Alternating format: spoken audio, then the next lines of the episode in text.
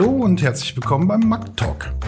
Das Thema heute: Ransomware und Maßnahmen, die vor und nach einem Vorfall wirksam helfen, Schaden zu vermeiden bzw. benötigt werden, falls es doch passiert ist.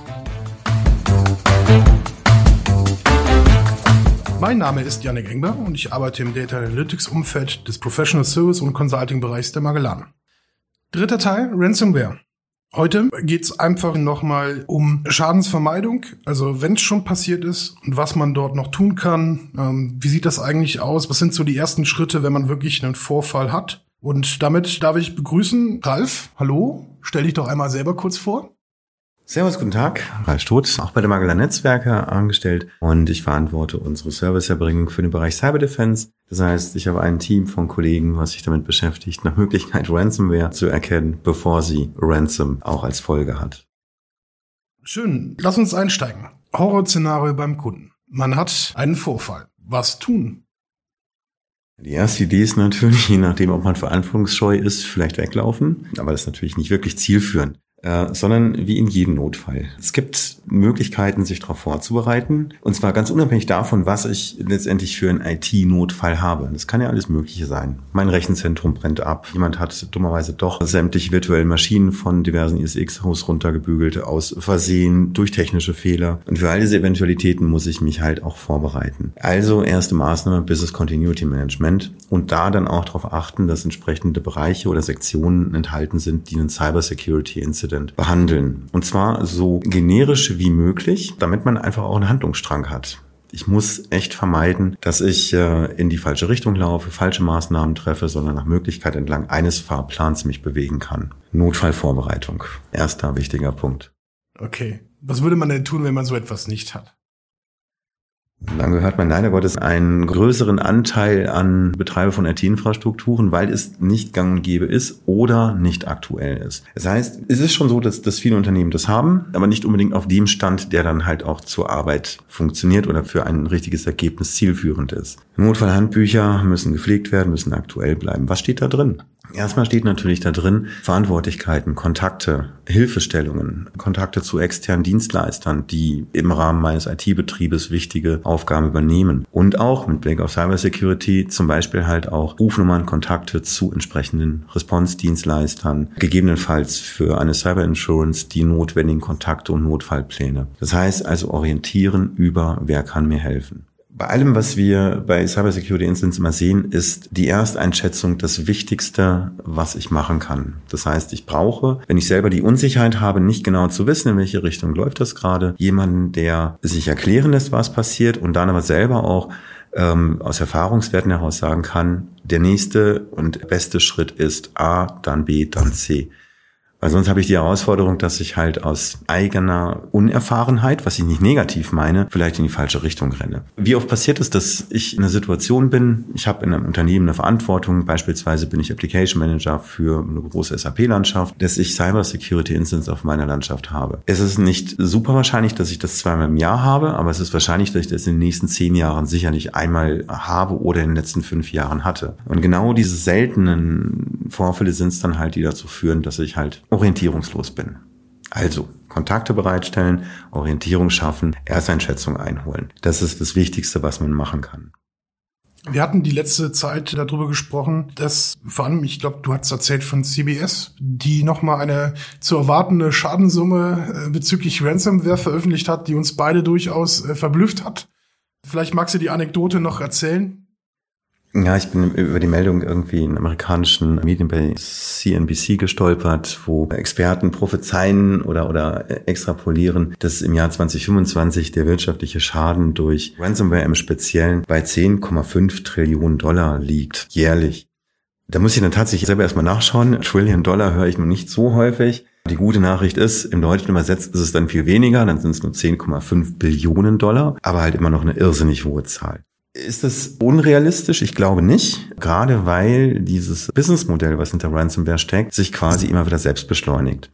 Bedeutet, jede bezahlte Ransom führt dazu, dass ich das Geschäftsmodell dieser Angreifergruppen manifestiere, unterfüttere. Die geben dann die Hälfte der eingenommenen Lösegelder aus für schnelle Sportwagen und hübsche Villen, aber die andere Hälfte geht in die Verbesserung der Ransomware-Techniken ein. Ja, und auch die akquirieren neue Mitarbeiter, werden schneller, werden professioneller und das ist halt vom Prinzip etwas, was wirklich in die Richtung gehen kann. Ich hoffe es nicht. Wir haben aber tatsächlich auch die Situation, dass wir es gar nicht genau wissen, wie viel Schaden denn verursacht wurde. Der Schaden ist zweiteilig. Ich habe einmal den Schaden, den ich intern habe, durch Nichtverfügbarkeit von Systemen, Wiederanlaufmaßnahmen, externe Dienstleister, die mir helfen müssen, Forensiker, Schadensersatzforderungen oder zum Teil auch tatsächlich Strafen, die von Institutionen ausgesprochen werden bei Datenschutzverletzungen und on top als Kirsche auf der Torte auch das Lösegeld selber. Und all das zusammengenommen kann auch eine relativ hohe Summe per Vorfall werden. Jetzt haben wir so Schätzzahlen, dass wir in den letzten zwölf Monaten roundabout dreieinhalb zweieinhalbtausend Vorfälle mit Ransomware hatten, die bekannt geworden sind, wo wir davon ausgehen, dass sicherlich mal zwei Drittel ungefähr auch dort in die Falle reingetappt sind und die Ransom bezahlt haben. Das heißt, der Schaden, 10,5 Billionen, hört sich nach extrem viel an. Jetzt teilen wir den durch dreieinhalbtausend und kommen dann halt auch schon in einen realistischen Bereich, wo ich dann denke, das kann durchaus sein, dass dahin läuft. Was würdest du denn sagen? Deal oder No Deal? Auf keinen Fall Deal, sagen wir immer. Das heißt, die Aussprache der Ransom wird seit Jahren mit der gleichen Antwort begegnet, bitte nicht bezahlen. Die Entscheidung ist aber letztendlich situationsabhängig.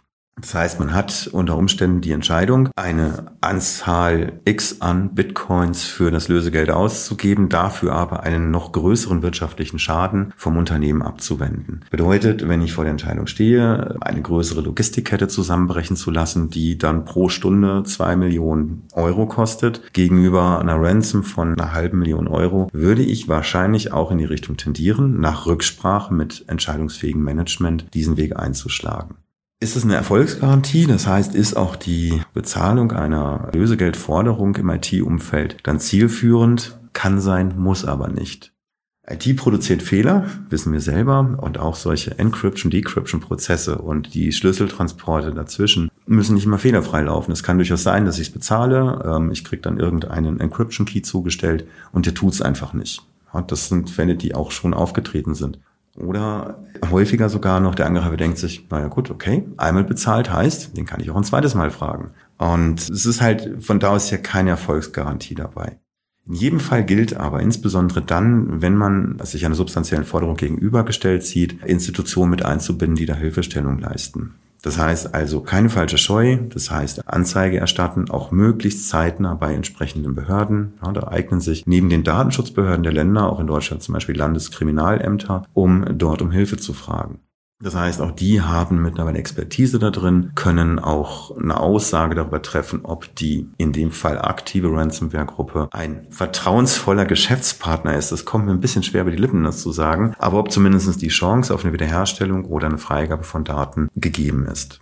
Ja, verblüffend, wo wir angekommen sind. Also man muss sich das mal auf der Zunge zergehen lassen, dass man bewertet, selbst die kriminelle Energie, ob es denn sinnvoll ist, sich mit denen zu unterhalten und oder nicht. Also spannender Blick.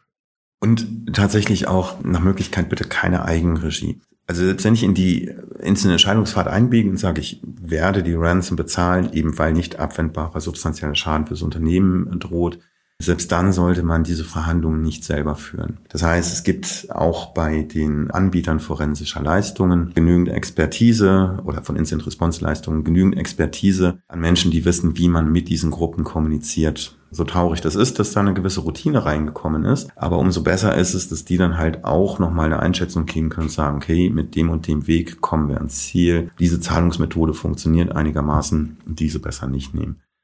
Ist wirklich kein schönes Gebiet, äh, womit wir uns da auseinandersetzen müssen. Ja, bei mir alleine anfangen, überhaupt nicht zu wissen, wo ich Bitcoins eintauschen kann. Ja, das geht mir im Übrigen auch so. Tatsächlich aber jemand, der Erfahrung damit hat, diese Leute findet man bei den Response-Anbietern, die helfen auch dabei. Und denen sollte man auch entsprechend Folge leisten in den Entscheidungen, die sie dort treffen und sagen, über diese entsprechende Clearingstelle Sachen zu tauschen, auszuzahlen oder weiterzuleiten. Wie oft hast du es denn, ähm, das Unternehmen oder wie oft hast du davon gehört, dass es eigentlich dort wirklich so Security oder Cyber Insurance tatsächlich Themen gibt, dass man so etwas vorher abgeschlossen hat? Ist ein heikles Thema. Die Cyberversicherer stehen natürlich auch vor der Entscheidung, was kann ich denn überhaupt als Risiko versichern? Der Versicherer geht da hin und sagt, was ist das Schadenspotenzial? Haben wir gerade gehört, 10,5 Billionen US-Dollar in 2025. Wann macht ein Versicherer daraus ein Geschäft, wenn er entsprechend teure Prämien auch aufruft? Nichtsdestotrotz, Stand heute, ist es eigentlich auch weitestgehend gut möglich, auch äh, kleine bis große Unternehmen gegen Cyberrisiken zu versichern, auch in unterschiedlichen Ausprägungen, das heißt also gegen Reputationsverlust, gegen Datenschutzverletzungen, gegen beispielsweise auch Fahrlässigkeit von Mitarbeitern oder gegen solche Angriffe. Was die Versicherer immer machen, und das ist auch eine gute Hilfestellung, sie prüfen die zu versichernden Objekte, das heißt also beispielsweise ein Unternehmen, auf deren IT-Security-Status. Sie machen keine tiefgreifende Betrachtung, aber sie prüfen die wichtigen Sachen ab. Das heißt, es hilft auch für die Standortbestimmung, dem Kunden selbst und dem Versicherer in der Einschätzung des Risikos. Das kann eben aber auch so weit gehen, dass ein Versicherer sagt, also mit dieser Infrastruktur ohne zu ausreichende Patch-Mechanismen seid ihr nicht versicherbar. dann weiß man zumindest, wo man dran ist und kann das dann auch entsprechend verbessern. Eine besondere Herausforderung für die Versicherer und die Versicherten im Besonderen ist, dass es in 2021, Ende letzten Jahres, eine Novelle gab, wonach die meisten Versicherer in ihren Bedingungen derzeit staatliche Aktivitäten ausnehmen aus den zu versichernden Objekten. Und das ist durchaus eine ziemliche Grauzone, weil klar, die Angreifer kommen aus irgendeinem Land. Also sie haben eine, eine Geo-Zuordnung, gerade auch der Konnektivität. Und es ist halt schwer für einen Kunden nachzuweisen, dass das eine, ich sag mal, privatwirtschaftlich organisierte Angreifergruppe war oder eine staatlich aufgesetzte Angriffsattacke. Wir kennen das ja alle auch aus anderen Versicherungen, äh, dass zum Beispiel Kriegsschäden in der Kfz-Versicherung ausgeschlossen sind, völlig legitim. Im Bereich Cyber ist es allerdings schwerer nachzuvollziehen und auch schwerer nachzuweisen, wo etwas herkam. Diese Änderung ist in neu abgeschlossenen Verträgen meistens schon enthalten und könnte sich auch dann zu einem Diskussionspotenzial im Schadensfall entwickeln. Wie bewertest du so einen Trend, den wir vor allem eher in Amerika sehen, bezüglich einer externen Reputationsbetrachtung aufgrund von Security Awareness? Das ist so ein Punkt, den ich mir auch hier viel häufiger wünschen würde. Ähm, wie ich gerade gesagt habe, ein Versicherer stuft ja einen Versicherungsvorgang für Cyberrisiken anhand einer gewissen Metrik ein und sagt, okay, sehr unsicher, sicher, total sicher. Jetzt gerade die Reputationsbetrachtung auch für Unternehmen, mit denen ich zusammenarbeite, gibt mir ja aber auch als Unternehmen selbst die Möglichkeit zu entscheiden, möchte ich mit dem zusammenarbeiten oder habe ich da noch Risiken, die ich mir zusätzlich einhandle. Gerade im Bereich IT-Dienstleister ist es zum Beispiel, Stichwort Supply Chain Attack, ein Punkt, den man sich anschauen kann. Das heißt also, gibt es Informationen darüber, wie sicher sind eigentlich meine Dienstleister für IT aufgestellt? Genauso gut aber, wie sicher sind beispielsweise für mich kritische Geschäftspartner für Logistikprozesse aufgestellt. Das heißt, lauert dort ein verstecktes Risiko, dass die zum Beispiel durch einen Cyberangriff nicht mehr arbeitsfähig sind und mir dadurch ein Teil meiner Produktionsketten auseinandergerät. Das heißt, diese Reputation oder auch Einschätzung eines IT-Sicherheitsniveaus, die in Amerika stattfindet, kommt auch nach und nach hier in Deutschland an. Die hat im Übrigen auch schon Einfluss auf Kreditfinanzierung. Das heißt, je nachdem, wie groß das Risiko einer bestimmten zu finanzierenden Sache ist, was auch solche IT-Risiken mit einbezieht, umso schlechter werden auch die Kreditkonditionen. Also das äh, ist auch hier durchaus schon in Teilen umgesetzt. Schlagen wir die Geschichte mal wieder zurück. Also Anzeige aufgeben ist der erste Schritt. Siehst du noch notwendige Kommunikation mit Dritten, die also vielleicht auch international oder zumindest mal europäisch gedacht? An wen muss man sich denn eigentlich wenden? Bei wem ist man eine Meldung schuldig, wenn wirklich ein Vorfall passiert ist? Bei der Meldung würde ich mich äh, tatsächlich erstmal generell an gesetzliche Vorgaben halten. Wir haben nicht nur in Deutschland oder halt EU-weit entsprechende Meldepflicht für IT-Sicherheitsvorfälle mit Verletzung von Datenschutzvorgaben. In Amerika gibt es jetzt seit einigen Monaten auch die Vorgabe, dass bestimmte Branchen jeden Cybersecurity-Vorfall melden müssen, äh, auch unabhängig von Größenordnung oder Datenschutz. Bevor wir das machen, ist tatsächlich aber ganz am Anfang noch einmal wichtig, wie gesagt, sortieren, den richtigen Ansprechpartner, der mir hilft zu isolieren. Der kann auch im Unternehmen sein. Das heißt, wenn ich ein gutes internes Risikomanagement habe mit Business Continuity Managern, können auch die das Internet durch abbilden und die entscheiden dann halt auch über die Meldeketten. Also wer wird als erstes informiert? Das muss nicht unbedingt eine staatliche Institution sein. Das können zum Beispiel auch betroffene Kunden sein. Das können zum Beispiel aber auch Vorlieferanten sein, was auch immer. Also alles das, was je nach Risiko von oben nach unten gestaffelt den höchsten Impact anhand dieses Vorfalls hätte. Die Anzeige ist jetzt halt immer so ein negativ behafteter Begriff, weil man damit auch Selbstanzeige bei Datenschutzvorfällen verbindet. Aber zumindest mal auch die Meldung gegenüber Landesdatenschutzbehörden sollte auch zeitnah erfolgen. In der Regel entscheidet man aber erstmal, dass man wahrscheinlich mit dem ansässigen Landeskriminalamt Kontakt aufnimmt. Auch hier gilt wieder der Blick ganz an den Anfang zurück. Notfallkarten, wo das alles dokumentiert ist, sind schon sehr hilfreich. Das heißt also auch solche Meldeketten bitte einmal durchdeklinieren mit den richtigen Rufnummern, äh, damit sie im Notfall auch zur Verfügung stehen. Nach Möglichkeit auch offline. Also ich will jetzt nicht zurück auf diese Notfallkarten aus den 70er Jahren, die überall stehen, nach dem Motto, es brennt, was ist zu tun, 112 rufen, helfen, retten und so weiter. Aber es macht durchaus Sinn, sich sowas in irgendeiner Art und Weise offline verfügbar auch zurechtzulegen. Innerhalb dieser Meldeketten werde ich ja auch meinen nach Möglichkeit unterstützenden Incident Responder haben. Das heißt, der für mich die Ersteinschätzung dann auch macht. Was ist betroffen? Wo geht's hin? Mit dem sollte man als erstes auch äh, Kontakt aufnehmen und dann sehr zügig entscheiden, wie gehe ich denn technisch weiter vor. Das heißt, auch bei aller Bekanntgabe und entsprechender Mobilmachung der unterstützenden Einheiten ist es auch wichtig, selber natürlich noch Entscheidungen auch technisch treffen zu können.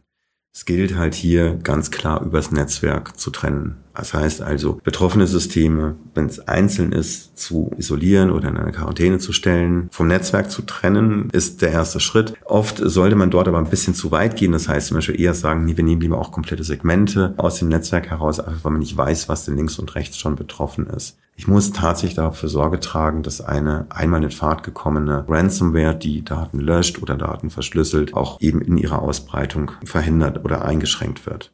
Im gleichen Atemzug, wo ich diese Netzwerksegmentierung mache, lohnt es sich auch schon mal einen Blick auf die Backup-Systeme zu werfen. Das heißt insbesondere natürlich auch diese vom Netzwerk zu trennen. Ein Backup-System, haben wir auch in den Folgen zuvor schon gelernt, ist eigentlich der Dreh- und Angelpunkt auch eines erfolgreichen Wiederanlaufs. Das heißt an der Stelle auch möglichst schnell die Backup-Systeme aus dem Online-Betrieb herausnehmen und für die Wiederanlaufmaßnahmen dann auch in kontrollierten Umgebungen wieder zum Einsatz bringen. Wir haben gerade schon so ein bisschen von den Leuten sprechen, die dann unterstützend einfach auch dort unterwegs sind, also Incident Responder. Wie sieht's denn grundsätzlich aus? Forensik immer zwingend? Gibt es Leute, die sagen, okay, schade, es passiert, wir reißen das ab, bei uns komplett neu, überlassen das so. Aber was bräuchte man denn im Zweifelfall komplett oder was würde einen denn in einer beispielsweise Gerichtsverhandlung irgendwie noch helfen, Gibt es da irgendwelche Dinge, die man auf jeden Fall beachten sollte und auf jeden Fall durchführen sollte, wenn es zu einem Vorfall gekommen ist? Die Forensik ist auf jeden Fall ein wichtiger Bestandteil. Ob Forensik durchgeführt wird, äh, sollte nicht anhand von finanziellen Möglichkeiten entschieden werden, sondern tatsächlich von der Sinnhaftigkeit des Ergebnisses, was zu erwarten ist. Bei was hilft mir die Forensik? Beweissicherung.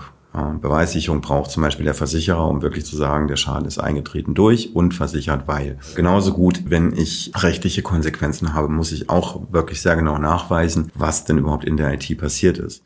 Das heißt, wenn ich ungefähr einen Ansatz dafür habe, dass ich beispielsweise datenschutzrechtliche Probleme bekomme, ist eine Forensik auf jeden Fall durchzuführen und dann auch unter entsprechend schärferen Bedingungen. Das heißt, sie muss dann halt auch beweissicher erbracht werden. Das heißt, die gesamte Datenakquisition muss durch entsprechend zertifiziertes Personal, zertifizierte Methoden, zertifizierte Tools erfolgen, damit ich mich auch, falls ich selber dann letztendlich Konsequenzen, rechtliche Konsequenzen ausbaden muss, dagegen auch positionieren kann. Und ganz wichtig, eine Forensik ist, wenn die Daten zur Verfügung stehen, immer sehr gut geeignet, um die initialen Vektoren zu bestimmen. Das heißt, wo kam das Theater eigentlich her? Das heißt, wenn ich in einem typischen Incident-Response-Prozess, der ganz am Anfang die Planung hatte, Anfang unseres Gesprächs, also bitte vorbereiten, dann die Response, wenn sie leider eintreten muss, wird dann in der Regel eine Wiederherstellung erfolgen in kontrolliertem oder auch mehrstufigen Netzaufbau. Und dann gibt's die Post-Incident-Analyse. Und dafür brauche ich auch die Forensik. Also was ist initial passiert? Wie verhindere ich, dass genau das nochmal bei mir eintritt? Aber vor allen Dingen auch, wie bewerte ich denn zum Beispiel die Wiederanlaufmaßnahmen, die Schutzmaßnahmen, die ich sonst im Netz hatte?